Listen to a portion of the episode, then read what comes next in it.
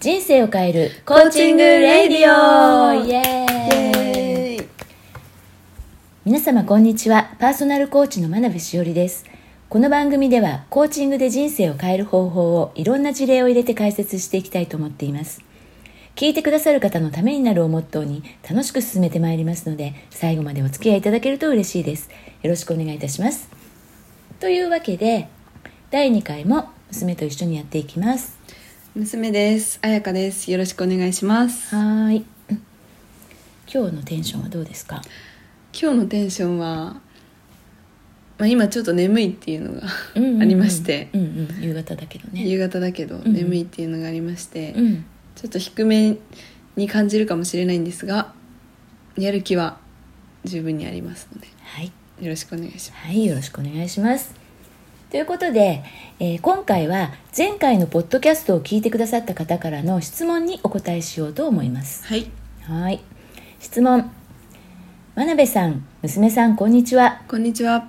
前回のお話の中で気になったことを質問させてください。はい人の思考パターンは7歳くらいまでに80%は作られていて両親や兄弟の影響を強く受けているという話の中でパターンは後天的に身につけたものだから変えられるとおっしゃっていましたが親兄弟の気質をそのまま受け継ぐということは DNA にもそれも刻まれて生まれてきているのではないかと思うので変えられないのではないかと思ってしまいましたそこのところもう少し解説していただきたいですよろしくお願いしますということですうんはいパターンね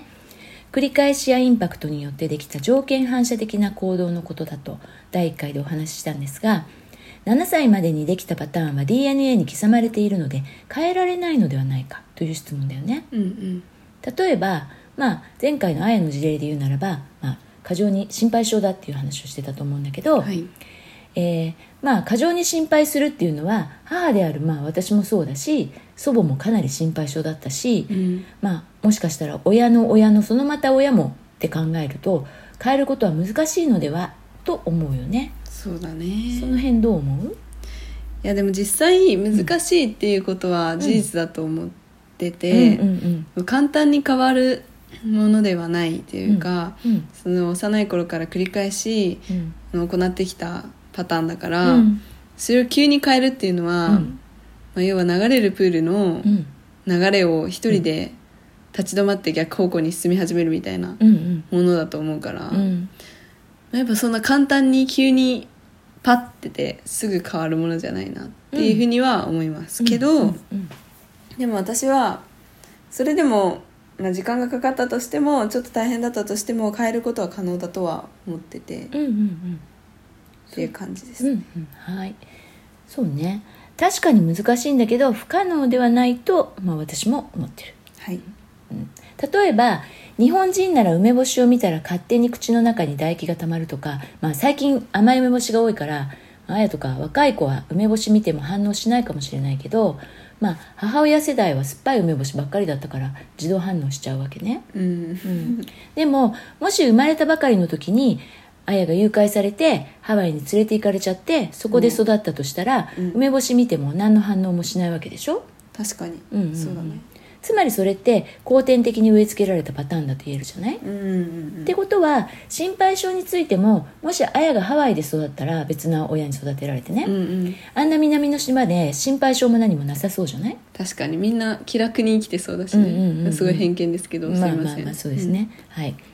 とつまりそもそも持っている気質ではないんだから変えられることは可能だと思わない、うん、うん確かにうんそういうふうに考えたら、うん変え変えられることが可能っていう、うんその説にうん信憑性が持てるっていううか、んうんっうんうんていう気はするよねそうそうそうあのもしかしたらそれも気質かもしれないっていう意見もあるんだけれどもそれを言ったらもうキリがないよね、うんでそれと確かに生まれてくる環境は選べないし肉体的な要素も選べないけどだからって父がこうだったからとか自分がこう父がこうだったから自分がこうなったとか母がああだったから私はああなったとか言ってたって何も進まないじゃない、うんうん、それって自分を正当化できるんだよね、うんうん確かにうね、ん、一時的に自己肯定感を上げることができるのそうやって人のせいにするのって両親のせいにするって押し付けやすいでしょ確かにうん、責任転換なのよね今の自分がこうなのは誰かのせいってやってれば楽だし言い訳にしやすいんだけどこれしてる限りぐるぐるするするだけだしまあその輪廻みたいなものからは出られないんだよねなるほど、うんうんなんていうんだっけそういうの頭が痛いじゃなくて え頭が痛いあのー頭痛が痛いみたいなえあのそういうことわざ慣用句みたいなあのいや全く全くですみたいなそのおっしゃる通りですみたいなそうそんのなこと慣なんて言う用んだっけ句何が痛いっていうんだっけ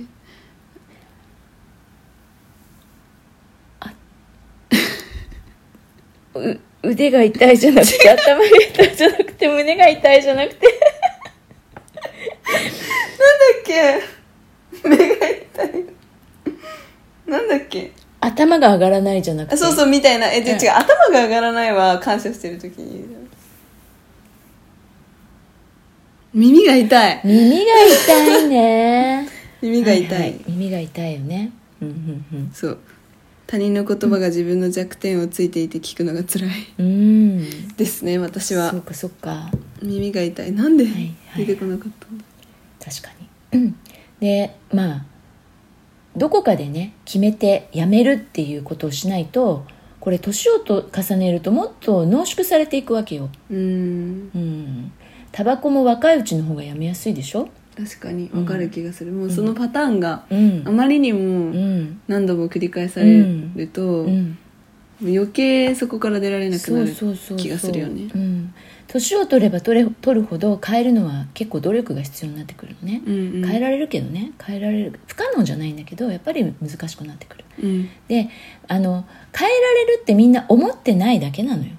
うー本ん当とにいうとだって変えられないと思っていることすらもパターンだからああそれさえってことそうだからまずは気づくってことがとっても大切なわけううんだから気づかない限りあのいつまでもぐるぐるし続けるでしょうんうんだからさっきの流れるプールに入っていて流されてますよっていうのって言われない限りいつまでもこうね気持ちよく流されるでしょ流されてるっていう自覚がないままにうんうん流されるっていうことがあるよね、うん多分、うんそうそうそうそうそういうことって本当に多いからなのでその上で変えていく意志の力を鍛えていくっていうのが必要になってくるわけうんうんということでその次回は、まあ、今回は